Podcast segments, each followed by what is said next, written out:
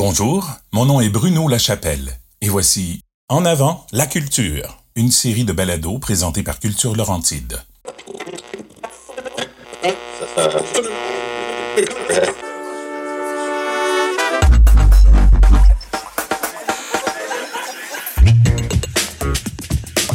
Après cette traversée d'une période historique en raison de la pandémie, Culture Laurentide a eu l'envie de faire une incursion au cœur de l'univers des personnes qui incarnent la culture dans la région des Laurentides.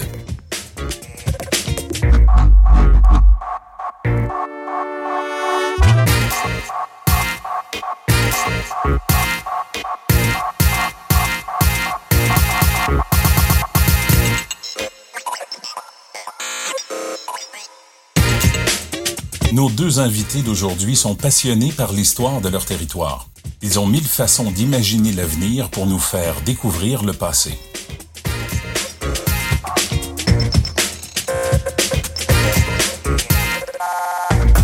Bonjour, euh, mon nom est Mélanie Séguin. Euh, je suis la. En fait muséologue, je suis la directrice de la Corporation du Moulin Légaré euh, depuis 2003 dont la mission est de voir à la mise en valeur du patrimoine culturel du vieux Saint-Eustache. Ah, mon nom est Robert Simon, je suis historien euh, au Musée régional d'Argenteuil. Je suis aussi euh, mon consultant patrimoine pour la MRC d'Argenteuil. Euh, je suis conteur, raconteur d'histoire. Et en même temps, ben, je suis un chanteur d'un groupe de rock'n'roll de campagne, Henri Band.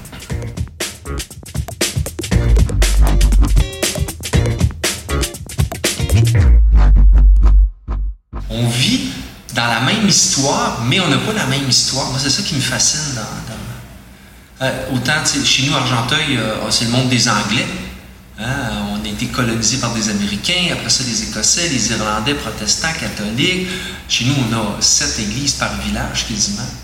Alors que vous autres, vous étiez vraiment dans un monde francophone euh, de la seigneurie. oui, oui, oui, c'est ça. ça, Puis, même si je suis dans le domaine de l'histoire et du patrimoine, j'ai pas une formation en histoire, donc je suis pas la meilleure pour, euh, pour euh, comment je pourrais dire, là, pour euh, racon- en tout cas, ra- raconter les, les faits historiques précis. Mon travail, c'est plus au niveau de la, de la, de la gestion, mais, mais on a des, on a une, une équipe là, Ouais, qui travaille avec qui vous travaille avec nous, dont deux personnes Moi, je travaille beaucoup à la conception d'expositions chez nous. Euh, tu sais, à un moment donné, on s'est dit euh, comment on pourrait renouveler les expositions permanentes euh, au musée régional? Puis moi, Hélène, on avait la réflexion. Puis à un moment donné, on est arrivé avec l'idée d'amener la nouvelle technologie dans notre patente, avec des projections, de l'interactivité.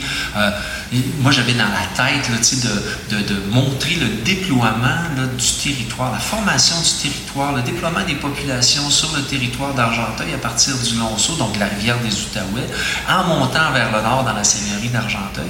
Puis on a réussi à faire ça grâce à une carte interactive où on met en action, euh, même l'arrivée des premiers Européens, la chasse, au, la, la, la, la, la- la chasse à la fourrure de castor. On a des petits castors qui se promènent partout sur la carte. On essaie de les attraper. euh, Oui, je me c'est souviens vraiment d'avoir cool. vu Oui, là, dans vu la ça? salle Ouais. en entrant Oui, c'est à ça, gauche. c'est ça, Je me souviens ça. de l'avoir vu. Ben, c'est- euh, euh, ce que tu parles parce que là, on travaille présentement sur le renouvellement de notre exposition permanente qui porte sur la rébellion de 1837 dans l'ancien comté de Deux-Montagnes. Puis justement, c'est ce qu'on dit, c'est une exposition euh, dans la muséographie euh, très traditionnelle. Puis on veut justement euh, voir comment euh, l'intégration des nouvelles technologies pourront être une, euh, une plus-value. Puis on vient d'avoir trois, quatre rencontres là, de remue-ménage, puis d'élargir ça justement pour voir comment l'occupation du territoire s'est fait à partir du moment que le- le- il y a le Seigneur aussi.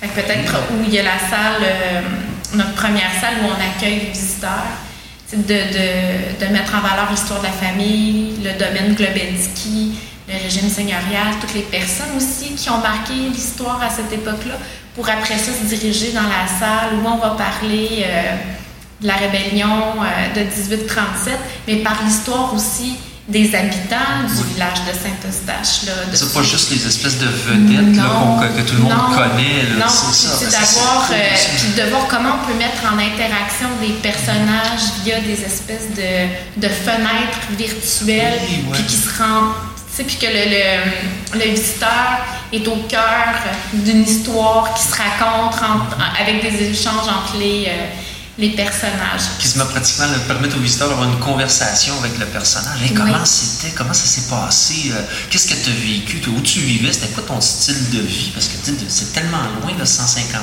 Oui, c'est ça, puis de, de, de, pouvoir mettre aussi en lien les personnages avec des artefacts, en lien avec des, euh, là, on est en train de. en tout cas, on est peut-être allé plus loin que ce que le budget va, nous permettre de réaliser. Mais euh, ouais, pour essayer de rendre ça plus. Mais ça, c'est le propre des historiens, des fois. On, nous, on a inventé l'art d'être bref en a 14 volumes. Ah, ben c'est cool ça.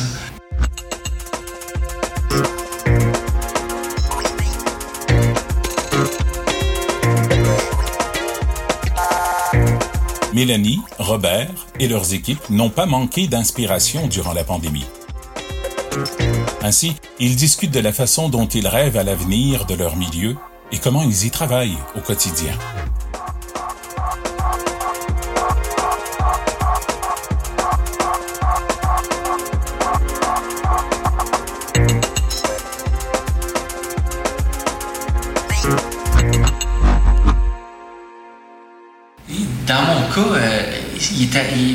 Les dernières, la dernière année, j'ai été, bon, euh, on m'a souvent demandé est-ce que j'étais disponible pour faire de la conférence virtuelle?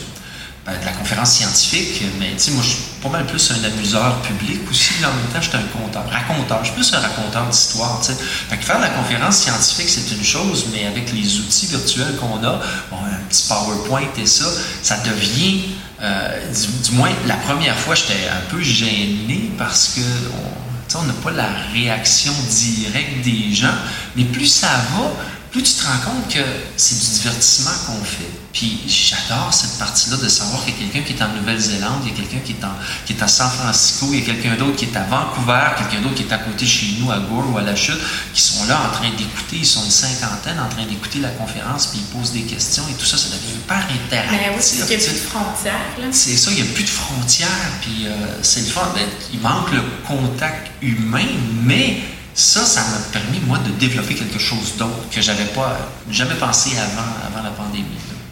Mais tu sais, moi, ce que je regarde euh, dans le cours de la dernière année, il y a plusieurs choses. Enfin, on a eu peut-être un peu plus de temps pour réfléchir puis voir comment qu'on rejoint autrement nos, nos publics. Euh, puis même aussi organiser un, événement dans le cadre de la, avec les règles sanitaires qui entourent la, la COVID. Bien, ça nous a amené à déployer le Festival de la Galette sur plusieurs sites. Euh, donc, on a habité ici le, site du Moulin, du Manoir, avec la reconstitution historique. Donc, on avait en avant du manoir euh, les nobles, à la fin, la petite noblesse québécoise à la fin euh, du 19e, qui correspond à l'époque de construction du manoir. Derrière, tout près de la mairie, à la place des Patriotes, on a établi un campement patriote. En arrière de l'église, on a mis le régime, régiment de la Sarre, qui correspond plus à l'époque de la, Nouvelle-France.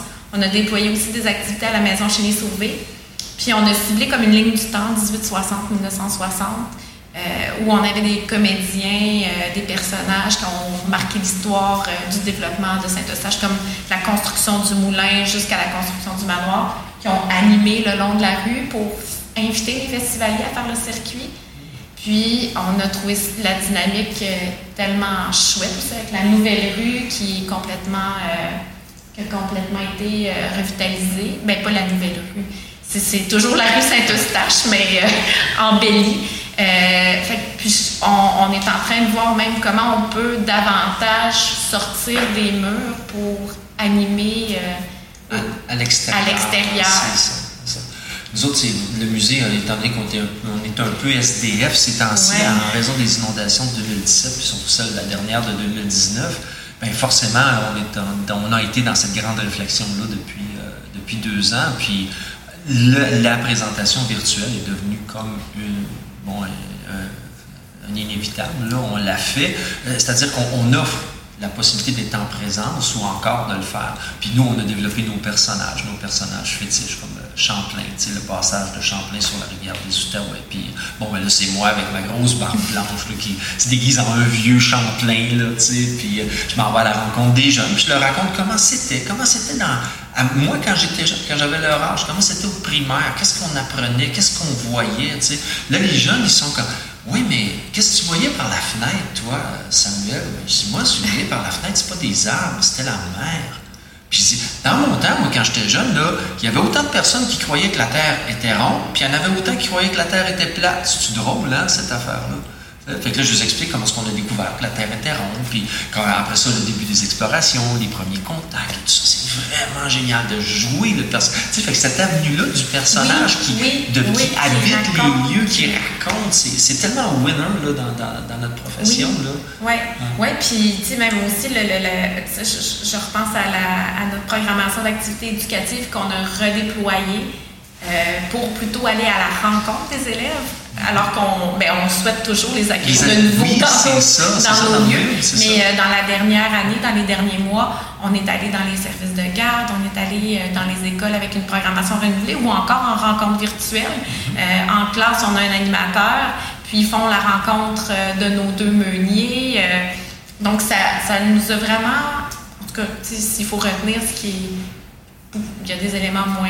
moins moins le fun. Moins le fun, mais en tout cas, je pense que ça nous a amené à, aller autrement vers nos publics pour les rejoindre. Tout à fait, tout à fait. Puis de pouvoir rentrer à l'école parce que ça nous a été permis, ça aussi, puis de le faire de deux manières. Hein. Oui, oui, c'est ça, autant, euh, autant en présentiel qu'en en virtuel. Dans la construction des expositions, est-ce que vous avez commencé à travailler sur euh, bon, des projets qui sont plus des expositions virtuelles, des choses comme ça? Euh? Bien, ça, on travaille déjà, on, a déjà quelques expositions virtuelles. Par contre, on a développé toute une série de circuits virtuels thématiques en lien avec euh, le vieux Saint-Eustache. Donc, on, a, on en a sur le thème de l'alimentation, des commerces, l'hiver.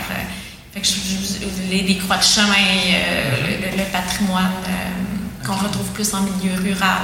Donc, on, a, on a essayé de voir nos circuits thématiques qu'on donnait habituellement avec, avec des visiteurs en personnes, mhm. mais de voir comment on pouvait déployer des contenus. puis c'est le fun parce qu'aujourd'hui, avec toutes les plateformes qu'on a, nous, on travaille avec les story maps. Hein, euh, euh, avant, après, puis tu passes le doigt qui est comme un curseur sur le curseur, puis tu vois vraiment le temps changer, le paysage, la ville changer en utilisant les, les anciennes cartes qu'on a, euh, des villages ou encore, mettons, de la ville de la Chute. On est capable de reproduire hier, aujourd'hui. C'est vraiment, c'est vraiment génial. Ça, ben là, tu rentres en visite en profondeur, en allant vers le patrimoine, vers les maisons et tout ça, et l'histoire.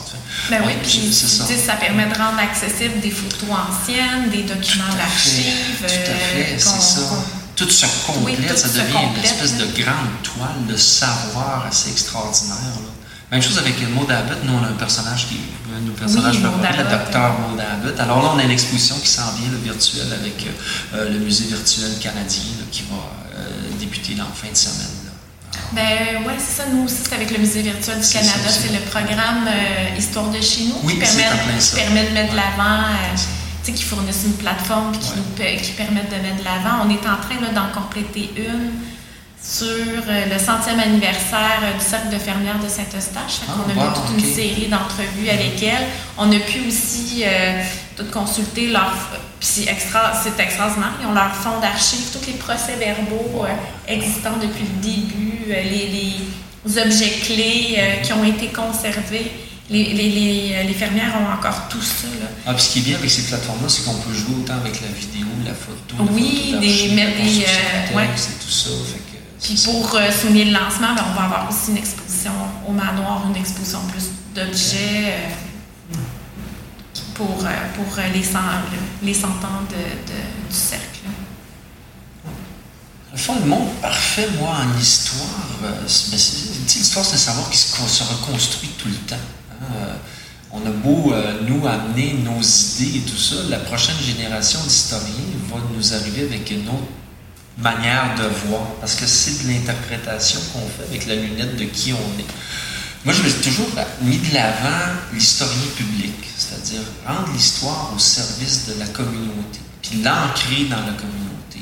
Si j'avais un rôle vraiment essentiel à jouer, ce serait un rôle de consultant pour tout ce qui est du patrimoine, que ce soit le patrimoine paysager, le patrimoine bâti. C'est moi, vraiment qu'il y aurait une intervention à faire sur un bâtiment, plutôt que de faire du passé table rase, puis reconstruisons des pigeonniers, ben, essayons de faire des insertions de ce qu'il y a, même si on n'est pas capable de tout sauver.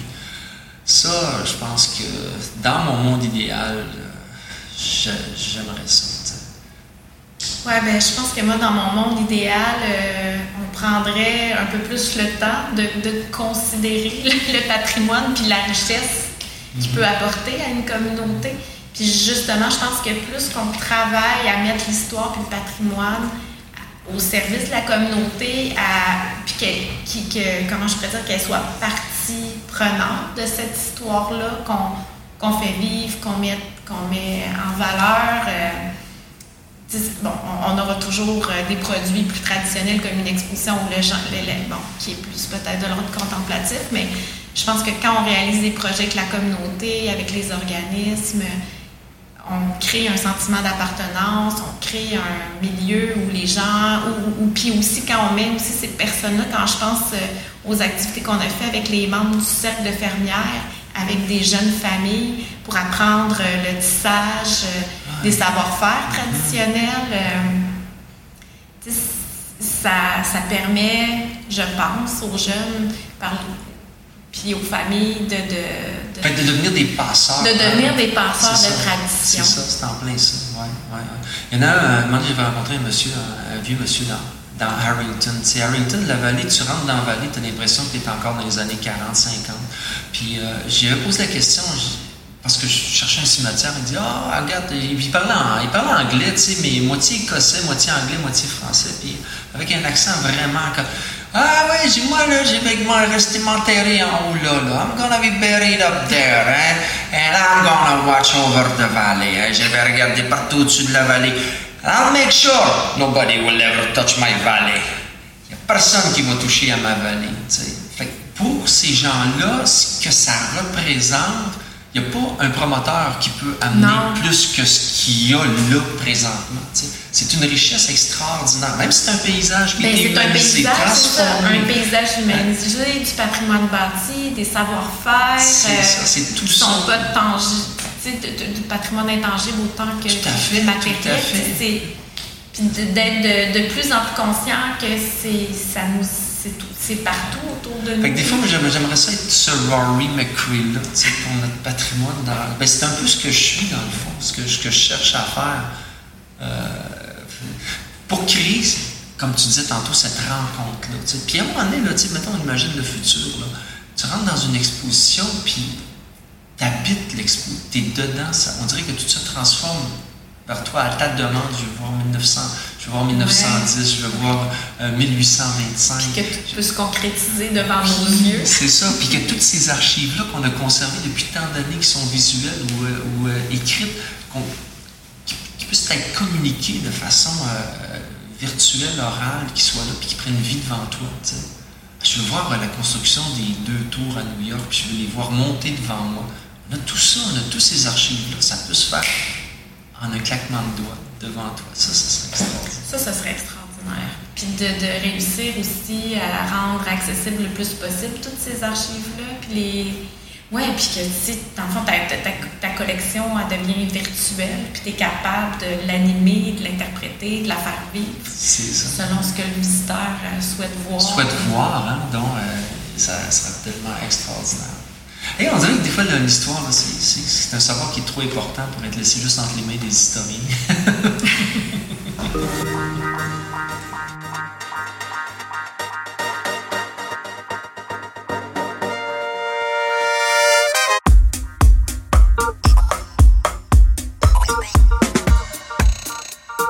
La naissance de collaborations entre les organismes du milieu est une des raisons d'être de ces rencontres.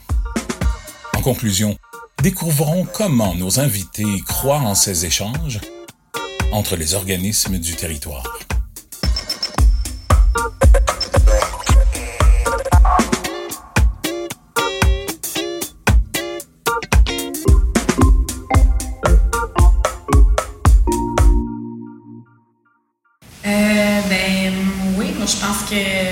Des échanges qui sont possibles. Je, je, pense au Musée régional d'Argenteuil qui a eu quelques collaborations, dans le sens que c'est un musée avec une importante collection d'artefacts.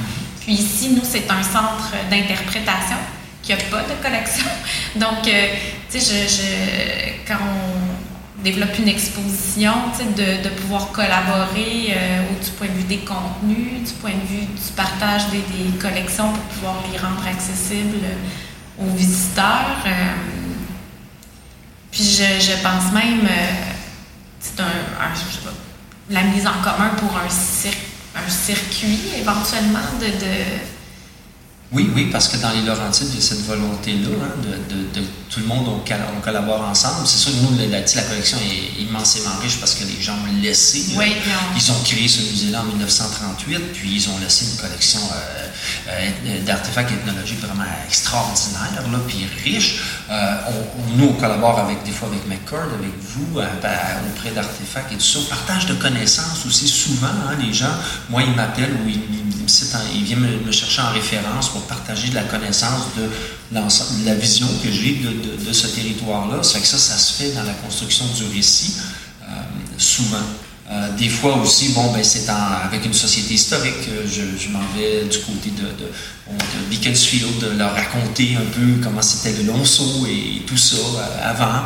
Euh, je le fais en montant vers le nord. Je le fais beaucoup dans le conte. Dans conte, je me sers du conte parce que je suis un raconteur d'histoire, donc je me sers de l'histoire pour vraiment construire tous mes contes. Puis, bon, autant je peux le fabuler dans l'univers du Capitaine Bonhomme en grossissant le trait, mais ça reste quand même de la grande vérité historique que je transporte avec moi un peu partout sur le territoire. Là, puis, puis, mon histoire, elle est la même que, que chez vous. un fermier est un fermier. Oui, oui, oui. C'est ça. C'est une famille pionnière, un défricheur, c'est un défricheur. C'était ça. tu sais, dans le savoir-faire, des fois, vous avez un moulin. Euh, qui est encore en opération, qui est vraiment fantastique. Nous, on a un moulin euh, qui, qui, est là, qui existe, qui, qui nous ramène à 1794, 1810, dans, dans, dans ces années-là de construction. Le moulin n'existe. Il est là, le bâtiment, il est là. des fois, mon rêve, c'est d'arriver à, à, refaire fonctionner le moulin. C'est peut-être qu'un jour, on viendra chez vous parce que c'était la même expertise. C'est à peu près la même L'utilisation de la force hydraulique. Hein. il n'y avait pas d'électricité dans ce temps-là. C'était l'eau qui faisait tourner la grande roue, qui faisait tourner les meubles, puis qui faisait moudre le grain. Même type d'expertise.